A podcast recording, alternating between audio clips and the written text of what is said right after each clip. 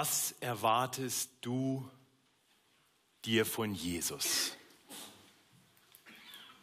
Was ist deine Erwartungshaltung an Jesus? Wir haben letzte Woche betrachtet und gerade zumindest andeutungsweise auch nochmal gehört, dass die Menschen in Nazareth nicht so genau wussten, was sie von Jesus zu erwarten haben. Sie hatten gehört, dass er anderswo beeindruckende Predigten gehalten hatte, Wunder getan hatte. Aber sie wussten nicht so richtig, was sie jetzt zu erwarten haben. Und dann kommt Jesus und dann liest er ihnen die Worte aus Jesaja 61, wir haben das gerade noch mal gehört, und sagt ihnen, dass diese Worte in ihrem Hören sich nun erfüllt haben, vor ihren Ohren. Und wir haben dann letzte Woche gesehen, dass die Erwartung der Menschen eine ganz andere war. Jesus legt offen, was sie denken und zeigt damit, dass, dass er viel mehr ist und ganz anders ist, als sie es dachten. Und deswegen sind sie voller Zorn und sie lehnen ihn ab und sie wollen ihn töten. Falsche Erwartungen führen zu Enttäuschung und Ablehnung. Nun, heute kommen wir zu einem Predigtext, in dem wir sehen werden, wie Jesus in eine andere Stadt in Galiläa kommt, in die Stadt Kapernaum. Und wir werden sehen, dass er dort nicht verkannt wird, sondern man erkennt, wer er ist. Man erkennt seine Vollmacht. Unser Predigtext heute findet sich im Lukas-Evangelium Kapitel 4, die Verse 31 bis 44. Und ähm, ihr könnt die gerne in den ausliegenden Bibeln aufschlagen oder einfach auch das Gottesdienstblatt nehmen. Das hat den Vorteil, da habt ihr den Text drin und ihr habt auch gleich die Predigtstruktur mit dabei. Das hilft vielleicht dann auch noch mehr beim Zuhören. Wir sehen, auch in Kapernaum kommt Jesus zuerst an einem Sabbat in die Synagoge. Und wir lesen, und das will ich uns jetzt gleich lesen, wie er in der Synagoge auftritt. Wir lesen von Jesus Reden und Wirken in der Synagoge in den Versen 31 bis 37. Und wir sehen hier seine einzigartige Vollmacht. Und wir sehen, dass sie wahrgenommen wird von den Menschen. Ich lese uns Lukas 4, die Verse 31 bis 37. Jesus, er ging hinab nach Kapernaum, einer Stadt in Galiläa, und lehrte sie am Sabbat. Und sie verwunderten sich über seine Lehre, denn er predigte mit Vollmacht. Und es war ein Mensch in der Synagoge, besessen von einem unreinen Geist, und er schrie laut, Halt, was willst du von uns, Jesus von Nazareth? Du bist gekommen, uns zu vernichten. Ich weiß, wer du bist, der Heilige Gottes. Und Jesus bedrohte ihn und sprach, verstumme und fahre aus von ihm. Und der böse Geist warf ihn mitten unter sie und fuhr von ihm aus und tat ihm keinen Schaden. Und es kam eine Furcht über sie alle und sie redeten miteinander und sprachen, was ist das für ein Wort? Er gebietet mit Vollmacht und Gewalt den unreinen Geistern und sie fahren aus. Und die Kunde von ihm erscholl in alle Orte des umliegenden Landes. Wir sehen hier Jesu Vollmacht in der Synagoge, wie sie wahrgenommen wird. Und wir sehen das in den ersten beiden Versen, dass seine Vollmacht auch schon wahrgenommen wird darin, wie er lehrt. Wir kriegen hier keine detaillierte Beschreibung, aber ich denke, wir können uns das ähnlich vorstellen wie auch in Nazareth, dass man ihm eine Schriftrolle gab, er aus dem Alten Testament las und dann dazu lehrte, predigte. Aber irgendwas war anders an diesem Tag. Sonst, wenn die Schriftgelehrten lasen und lehrten, dann hatten sie keine eigenen Gedanken weiterzugeben. Die typische Predigt der damaligen Zeit war eine Aneinanderreihung von Zitaten und Lehrmeinungen und, und das Ganze war vielleicht ganz interessant, aber es hatte keine Kraft. Aber an diesem Tag ist alles anders. Jesus lehrte nicht so. Jesus lehrte auf eine bemerkenswerte Weise. Hier wird nicht weiter beschrieben, wie, aber die Menschen merken das, was er sagt Das hat eine Autorität, eine Vollmacht, die sie so noch nicht erlebt haben. Und das ist ja in gewisser Weise nachvollziehbar, nicht wahr? Es ist ja das eine, wenn jetzt ein Bote dasteht und sagt, Gott hat gesagt, so und so und so, und der Rabbi hat das so und so verstanden und der andere Rabbi so, und ich denke, wir sollten das folgendermaßen verstehen. Aber heute ist nicht der Bote da, nicht ein Schriftgelehrter, heute steht Jesus selbst da und er sagt, ich habe euch etwas zu sagen. Und das ist genau die Art und Weise, wie wir Jesus ja immer wieder predigen sehen. Ich aber sage euch. Das ist der, der Unterschied vielleicht, wenn du dir das an deinem Arbeitsplatz vorstellst, wenn der Chef jemanden sendet und sagt, hier mach mal das, der Chef ist ja weit weg, dann machst du es vielleicht, vielleicht nicht sofort. Auch wenn der Chef gesagt hat, der, du solltest jetzt gleich mal das machen, dann wird erstmal darüber geschimpft, dass der Chef schon wieder blöde Ideen hat und so. Und dann irgendwann fängst du vielleicht langsam damit an. Aber wenn der Chef persönlich kommt und sagt, jetzt mach mal, dann legst du los. Ne? Das hat eine andere Autorität. Das hat eine andere Vollmacht. Und, und so ist das hier. Gott selbst in Jesus Christus taucht auf und verkündigt sein Wort. Und die Menschen nehmen das wahr. Und, und dann kommt noch dazu, dass das, was Jesus sagt, einfach geprägt ist von einer einzigartigen Weisheit. Er muss nicht spekulieren, ob der Rabbi oder der Rabbi recht hatte, weil er genau weiß, wie es ist. Und wenn, wenn Jesus ins Leben von Menschen spricht, dann ist das so, als wenn einer das Licht anschaltet. Es strahlt hell rein und, und wir fangen an, uns selber besser zu verstehen. Und wir fangen an, Gott klarer zu sehen. Diese Vollmacht ist eine Vollmacht, von der wir schon in Nazareth gehört haben und von der wir auch hier wieder hören, ist eine Vollmacht, über die die Menschen sich wundern, staunen.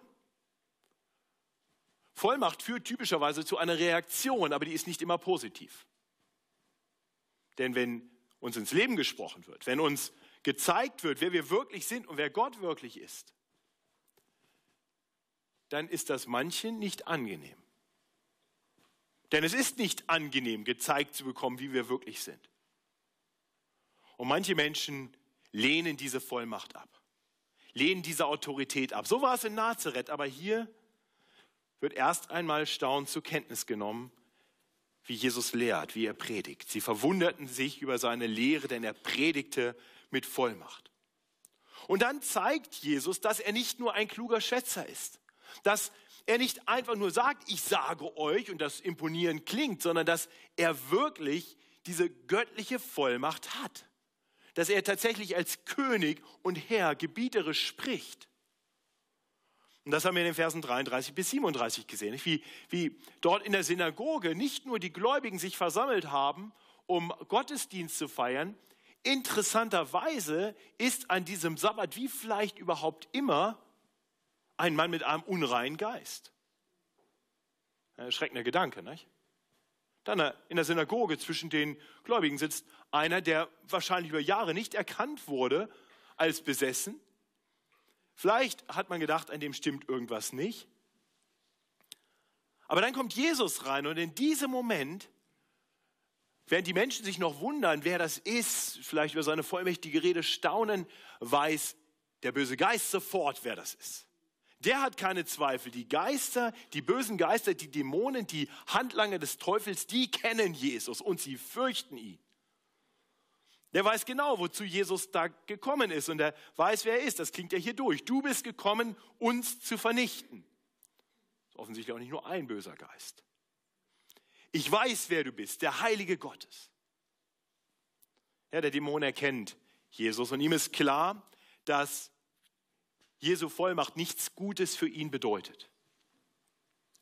Da, wo Jesus in seiner Vollmacht auftritt, da müssen die Dämonen fliehen. Und das ist genau das, was wir dann sehen. Jesus spricht nur ein Wort, sein vollmächtiges Wort, über das man vorher schon gestaunt hat, zeigt jetzt, offenbart jetzt für alle sichtbar, was für eine Macht es hat.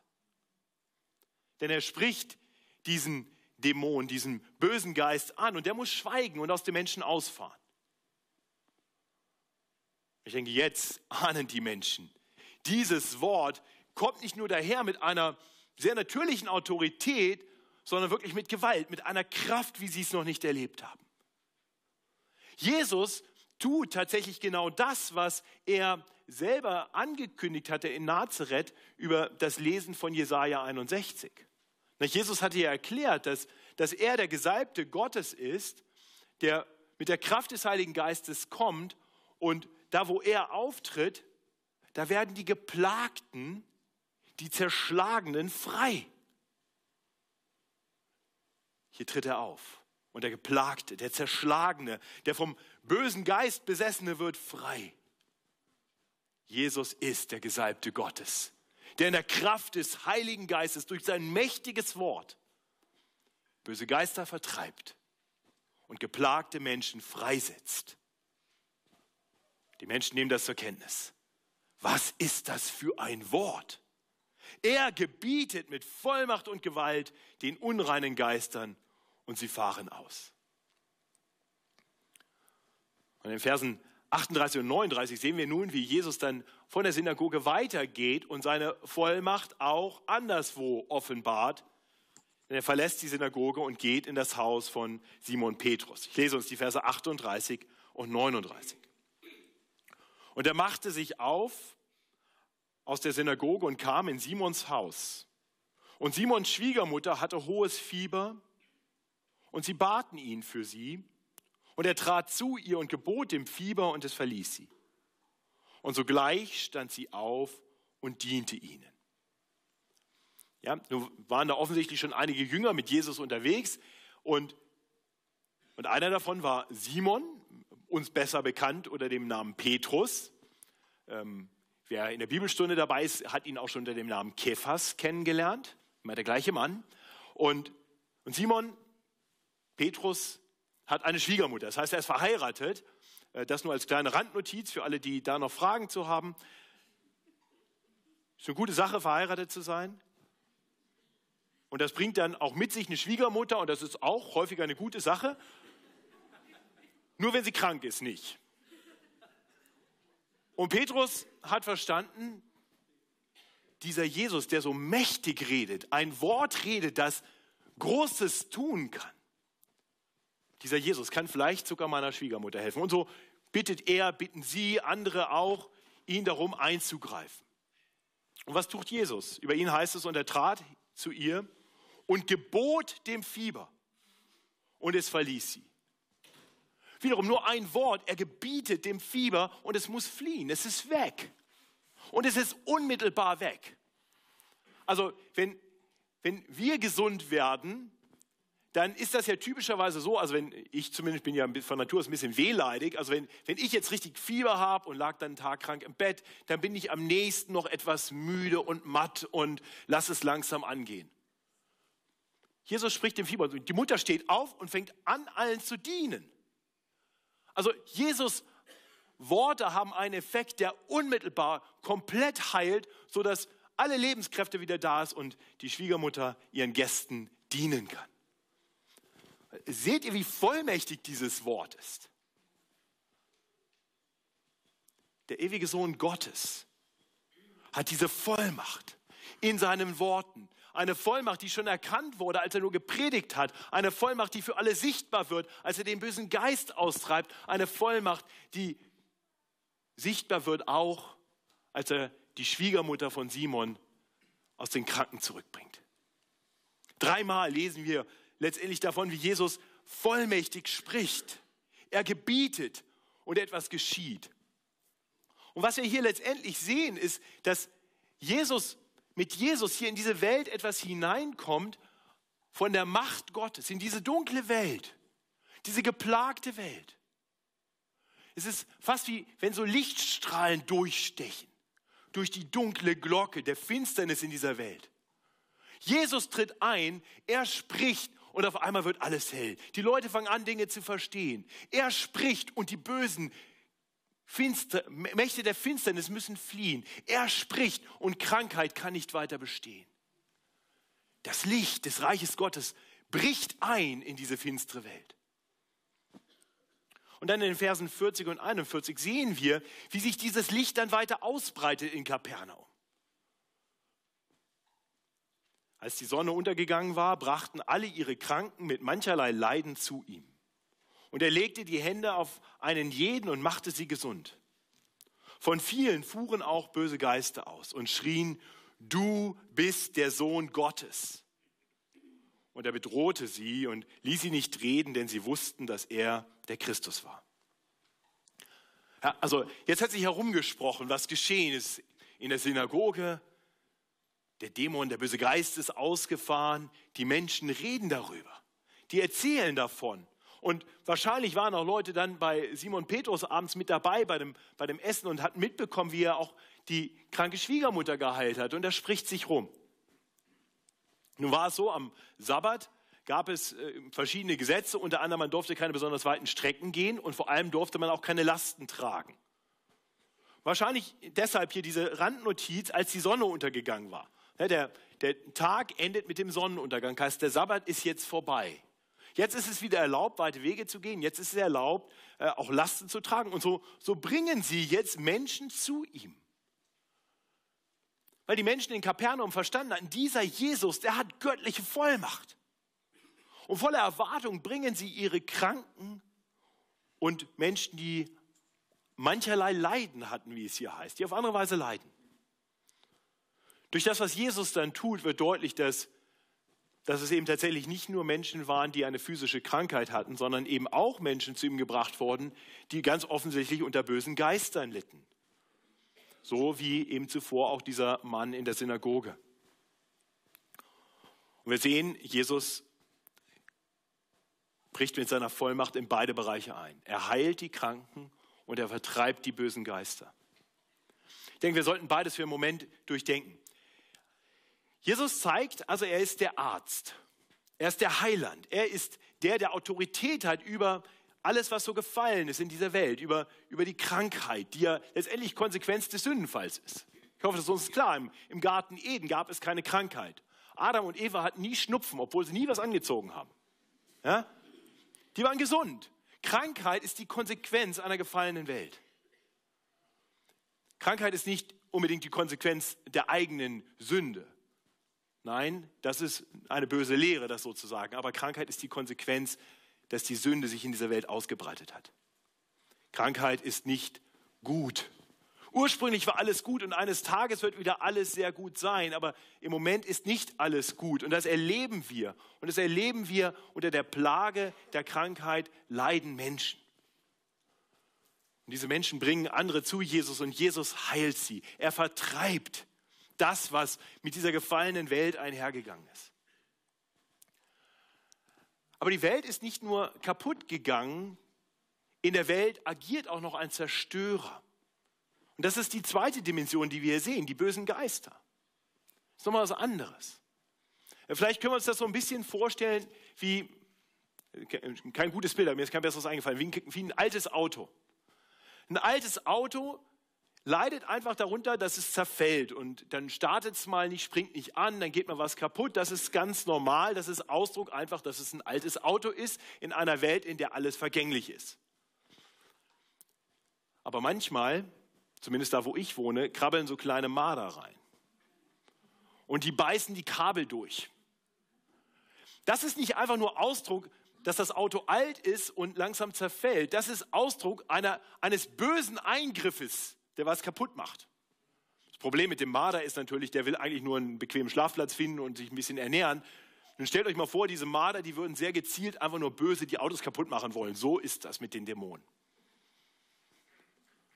Das soll nicht verniedlichend klingen, sondern uns deutlich machen,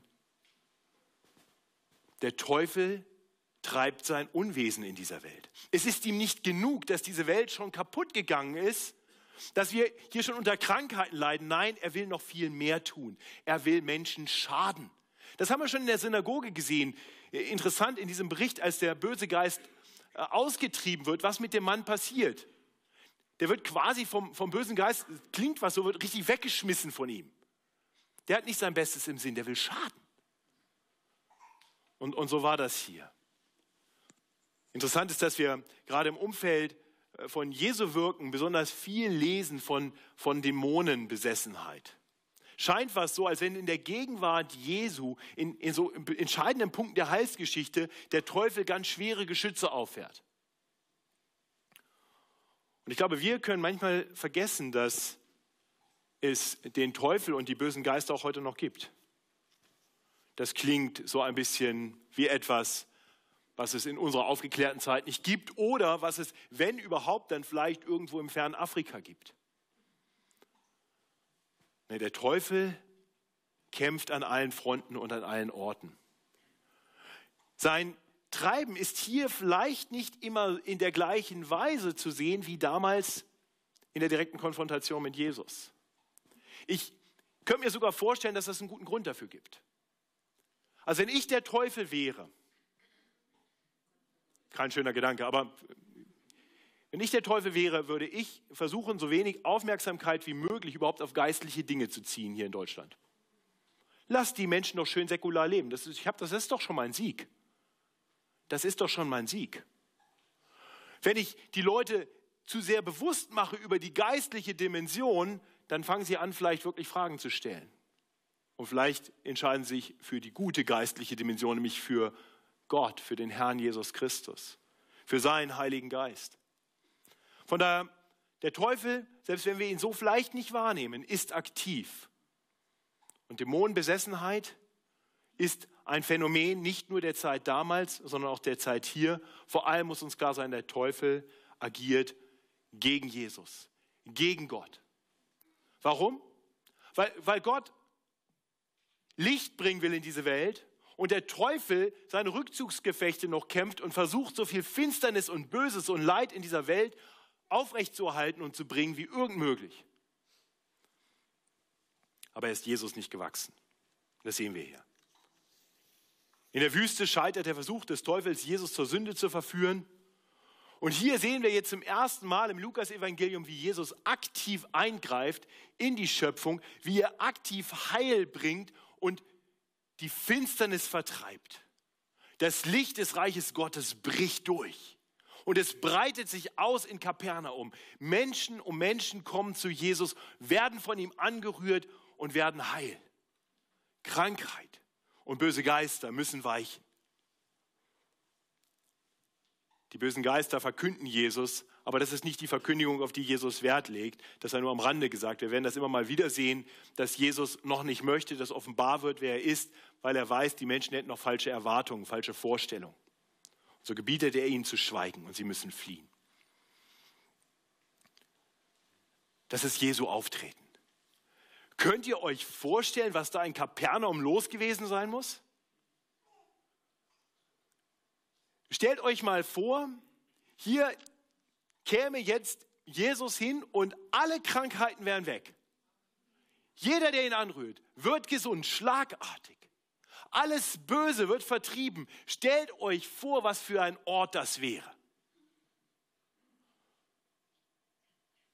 Und in eurer Liebe und Barmherzigkeit holt ihr Leute herbei, und dann ist es spät abends und ihr geht schlafen und sagt, morgen früh hole ich auch noch die Tante von da und den Onkel von dort und meine Freunde und die Kollegen hole ich auch herbei. Und dann morgens, Jesus ist nicht mehr da. Das lesen wir ab Vers 42. Wir sehen, dass Jesus darauf bedacht ist, dass sein Licht sich weiter ausbreitet, aber die Menschen in Kapernaum dazu noch nicht bereit sind. Als es aber Tag wurde, ging er hinaus an eine einsame Stätte und das Volk suchte ihn und sie kamen zu ihm und wollten ihn festhalten, damit er nicht von ihnen ginge. Er sprach aber zu ihnen, ich muss auch den anderen Städten das Evangelium predigen, vom Reich Gottes, denn dazu bin ich gesandt. Und er predigte in, in den Synagogen, manche Übersetzungen sagen Judäas, andere sagen Galiläas. Ich glaube, es ist Galiläa, aber das ist nicht so wichtig heute. Also eine lange Nacht. Jesus hat geheilt und geheilt. Er hat in seiner Vollmacht Menschen freigesetzt. Und früh am Morgen steht er auf und er sucht eine einsame Stätte. Nach all dem Trubel in Kapernaum, die Menschen waren bereit, ihn wahrscheinlich zu allem zu machen, was sie zu bieten hatten. Ja, Oberster, Rabbi, Bürgermeister, alles, was du dir vorstellen kannst. Jesus ist der Held. Die Menschen scharen sich um ihn. Sie bewundern ihn. Sie feiern ihn. und Jesus zieht sich zurück. Jesus geht früh am Morgen und sucht einen Ort der Stille und der Besinnung. Jesus ist vollkommen Mensch. Und Jesus braucht diese Zeiten der Ruhe. Und er braucht diese Zeiten der Gemeinschaft mit seinem himmlischen Vater. Ich möchte nur als Nebensatz anmerken, wenn Jesus das braucht, könnte das eventuell auch etwas sein, was dir ganz gut tut. Zeiten der Stille, des sich darauf besinnens, was will mein Gott eigentlich wirklich von mir? Was hat er mit mir vor? Das ist genau das, was Jesus dort tut, wie wir gleich sehen werden. Aber während Jesus die Stille sucht, suchen die Menschen ihn und sie, und sie finden ihn. Und sie bekommen mit, dass Jesus dort in der Stille offensichtlich spätestens dort zur Überzeugung gekommen ist, dass er nun weiterziehen sollte. Und, und das ist überhaupt nicht in ihrem Sinne. Sie versuchen ihn festzuhalten, dass er doch bloß bei ihnen bleibe. Interessant zu sehen, wie anders das ist zu der Reaktion in Nazareth. Ne? In Nazareth erleben die Menschen Jesus und die treiben ihn aus der Stadt hinaus und sie wollen ihn töten. Hier erleben sie Jesus und sie wollen ihn festhalten. Sie wollen ihn nicht gehen lassen. Doch in beiden Fällen macht Jesus deutlich, dass, dass er einen anderen Plan hat und er lässt sich von seinem Plan nicht abbringen. Weder durch einen Mob, der ihn töten will, er geht einfach hindurch, noch durch eine Menschenmasse, die ihn begeistert festhalten will. Nein, er erklärt, dass er in die anderen Städte ziehen muss, um das Evangelium zu predigen, das Evangelium vom Reich Gottes. Und erklärt, dazu bin ich gesandt. Einige der wenigen, eine der wenigen, ich glaube, drei Aussagen in der Bibel, wo Jesus erklärt, warum er eigentlich Mensch geworden ist. Er ist gekommen zum Predigen, um das Reich auszubreiten. Und so zieht er weiter. Das Licht von Gottes Reich, das sich in Kapernaum so, so ausgebreitet hat, das muss jetzt auch an andere Orte getragen werden. War das ein trauriger Moment für die Menschen in Kapernaum? Ja, ich denke schon. Und war es trotzdem ein guter Moment für die Menschen in Kapernaum? Ja, ich bin gewiss. Warum? Nun, weil was Jesus nach Kapernaum gebracht hatte, nur ein Schatten war einer viel größeren Realität. Ich bin mir sicher, dass die Menschen in Kapernaum nicht für alle Zeit heil waren. Ich bin mir sicher, dass, dass sie wieder krank wurden und gestorben sind. Was Jesus dort getan hat, war letztendlich nur schattenhaft zu zeigen, was er wirklich tun würde. Das war eine, eine Vorschau davon, wie es sein wird, wenn sein Reich in Fülle kommt. Denn noch, und das wissen wir doch alle nur zu genau, noch ist, obwohl das Evangelium hier verkündigt wird, gibt es Krankheit in dieser Welt. Und der Teufel treibt auch noch sein Unwesen. Aber eines Tages wird das nicht mehr sein, wenn das Reich Gottes in Gänze aufgerichtet sein wird. Und damit das geschehen kann, musste Jesus weitergehen. Zum einen, um die gute Nachricht auch anderswo zu predigen, damit das Evangelium sich so ausbreitet, damit eines Tages entsprechend der Verheißung Gottes Menschen an allen Orten und aus allen Völkern und Sprachen und Nationen im Reich Gottes sein werden. Es war notwendig. Und zum anderen war es notwendig, dass das, was das Evangelium vom Reich Gottes verheißt, auch geschieht. Etwas später würde Jesus erklären, dass er tatsächlich gekommen war, zuerst zu predigen und dann, um sein Leben zu geben als Lösegeld für viele. Das war notwendig. Denn erst durch sein Sterben am Kreuz würde er die Macht der Sünde und die Macht des Teufels wirklich brechen. Das, was wir hier gesehen haben, war nur ein Vorgeschmack davon. Und er würde siegreich über den Teufel aufstehen. Er würde weiter leben. Er würde auffahren in den Himmel und dort sitzt er nun zur Rechten des Vaters. Und von dort würde er eines Tages kommen. Und dann, dann kommt das Reich Gottes in Fülle. Dann bricht nicht nur Licht ein bisschen durch die Dunkelheit hindurch an manchen Stellen, dann ist die Dunkelheit weg und alles ist Licht. Versteht ihr, warum das gut war für die Menschen in Kapernaum, dass Jesus weiterzog? Und das bringt uns letztendlich zu der Frage, zu drei Anwendungsfragen. Zu der ersten Frage ist, erkennen wir Jesu Vollmacht an? Was, was denken wir über ihn? Hat sein Wort Vollmacht über dich? Man kann ja auf Gottes Wort so oder so hören. Man kann interessiert zuhören, so wie die Menschen in Nazareth, und abwägen, ob es einem gefällt. Und wenn Jesus nur durch seinen Geist und nicht so sichtbar und persönlich anwesend ist wie damals in Nazareth, dann ist es noch viel leichter, mit einem gewissen Pokerface das Wort aufzunehmen und zu sagen, ich sortiere mal für mich, was ich jetzt akzeptiere und was nicht, was ich vielleicht akzeptiere, aber dann doch irgendwie nicht tue weil es zwar eigentlich richtig ist, aber andererseits ich vielleicht doch eine andere Idee habe. Oder ob ich ein vollmächtiges Wort mich wirklich treffen lasse. Jesus ist wirklich der Herr. Er ist wirklich der König. Und er möchte nicht Menschen, die ihn ganz interessant finden. Er möchte nicht Menschen, die sagen, Jesus könnte mein Lebensberater werden, mein Lebenscoach. Er möchte Menschen, die akzeptieren, dass Jesus ihr Herr ist, die sich ihm unterordnen und die sein Wort hören und danach leben. Das ist es, was ein Jünger tut. Und so möchte ich dich fragen, hörst du auf Jesu Worte als vollmächtige Worte? Erlaubst du Jesus mit seinem Wort dir dein eigenes Leben zu erklären, dir klar zu zeigen, wer du wirklich bist? erlaubst du Jesus, dir deutlich zu zeigen, wer Gott ist, wie er wirklich ist. Ich weiß aus so vielen Gesprächen mit Geschwistern hier aus der Gemeinde, dass ihr das erlebt habt.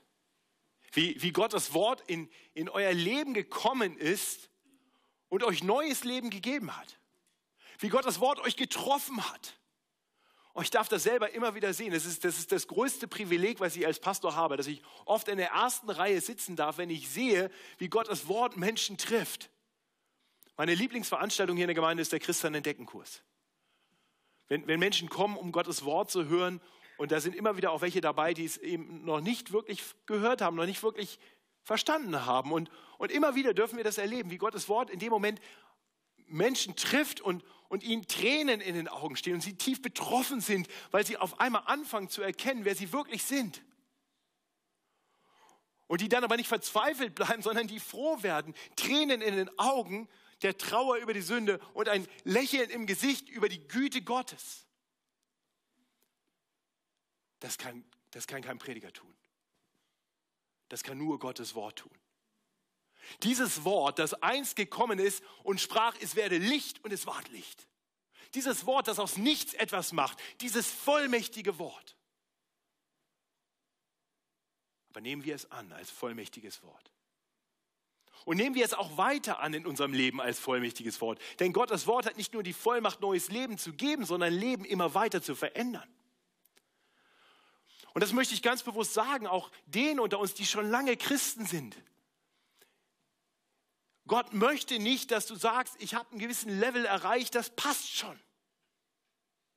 Er hat ein vollmächtiges Wort, das weiter an dir arbeiten möchte. Und Gott in seiner Gnade wird dir sowieso nicht alle deine Fehler auf einmal zeigen. Er weiß, wie viel du vertragen kannst, aber er möchte immer weiter dir Dinge zeigen. Liest du Gottes Wort heute genauso wie am ersten Tag deines christlichen Lebens? in der Erwartung, dass dieses Wort dich weiter verändern möchte. Und ich kann dir sagen, was es tut, wenn du es zulässt. Es bringt Licht. Es bringt Heilung. Es macht dich rein und heilig.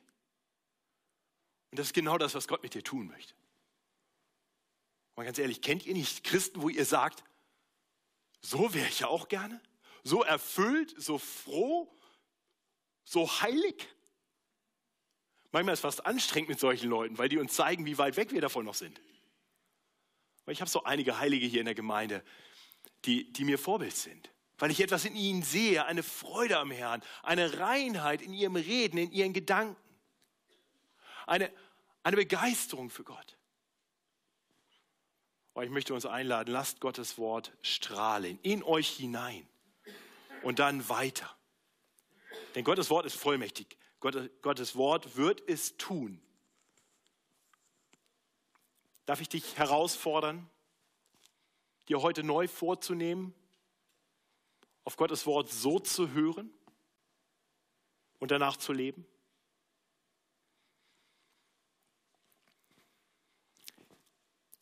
Und dann sehen wir, dass die Menschen in Kapernaum, die so Gottes Wort erleben, die seine Vollmacht erleben, die erleben, wie Gottes Wort Besessene befreit und Kranke heilt, wie Gottes Wort dann weitergeht. Wir sehen, weil sie, sie bringen dann Menschen ran, sie holen ihre Kranken und bringen sie zu Jesus. Sie, sie sagen nicht nur, es ist gut für mich, dass ich es erlebt habe, sie sagen, das müsst ihr erleben. Und ich möchte, ich möchte euch fragen, seid ihr solche Menschen? Sind wir solche Menschen, die andere Menschen zu Jesus bringen? Menschen, die darauf bedacht sind, dass auch andere die Vollmacht Jesu erleben. Sind wir darauf bedacht, dass unsere Gemeinde ein solcher Ort ist, an dem das helle Licht strahlt, dass wir Menschen reinbringen können und die sagen können, hier erleben Menschen Gott. Hier geht das vollmächtige Wort aus. Ich bin dankbar, dass ich hier in der Gemeinde länger als 20 Minuten predigen darf. Und die allermeisten von euch finden das sogar gut. Und dafür bin ich erst recht dankbar.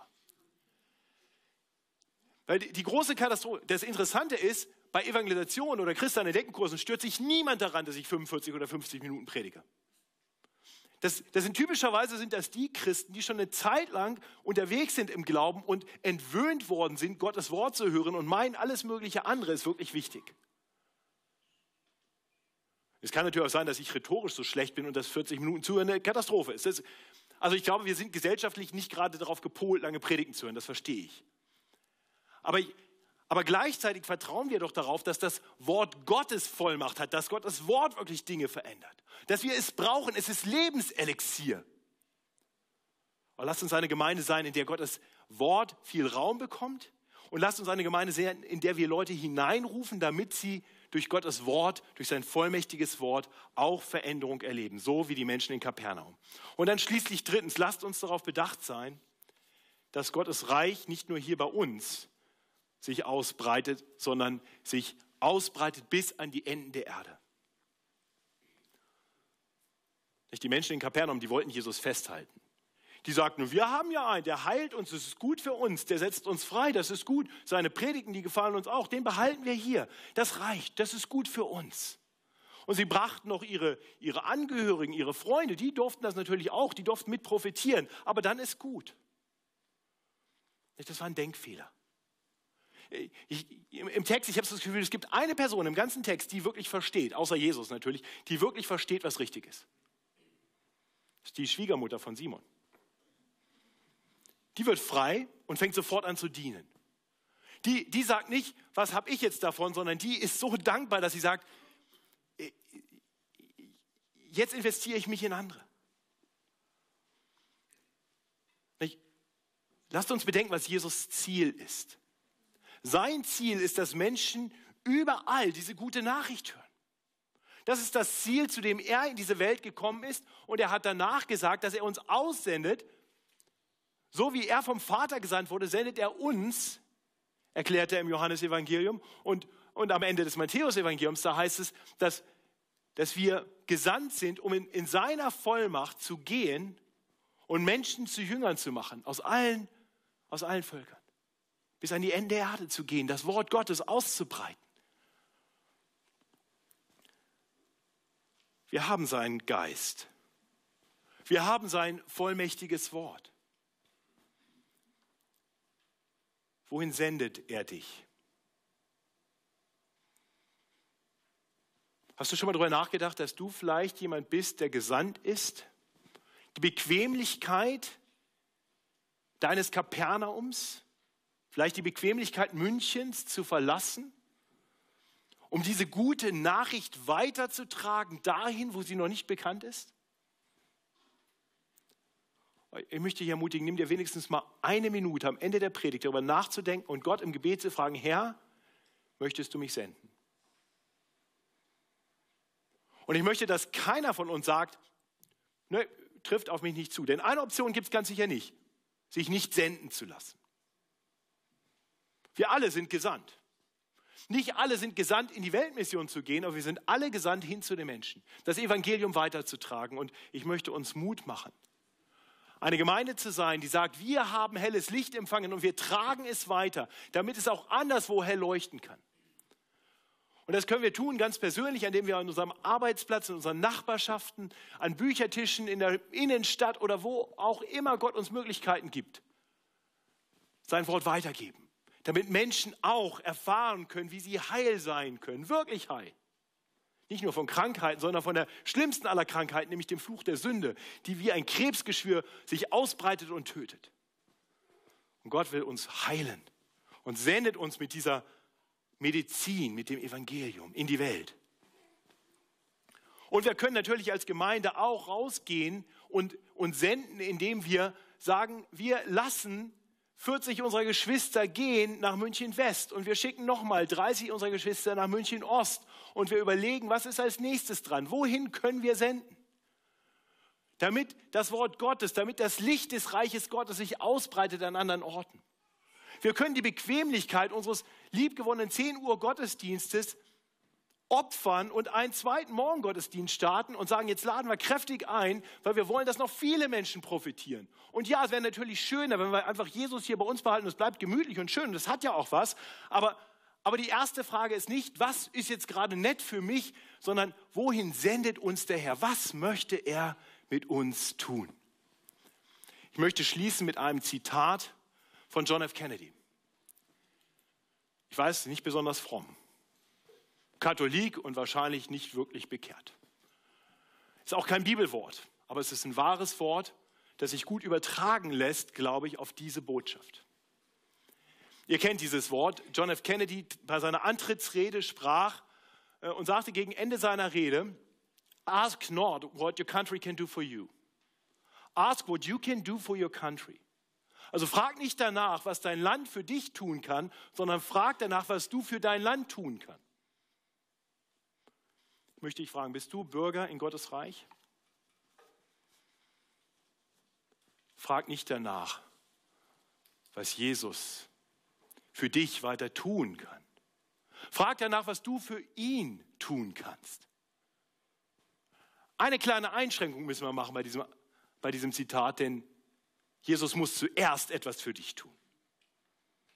Und dann bist du berufen, für ihn zu leben.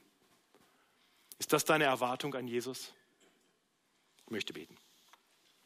Himmlischer Vater, danke, dass du uns gesandt hast in diese Welt. Danke für jeden, den du in unser Leben gesandt hast,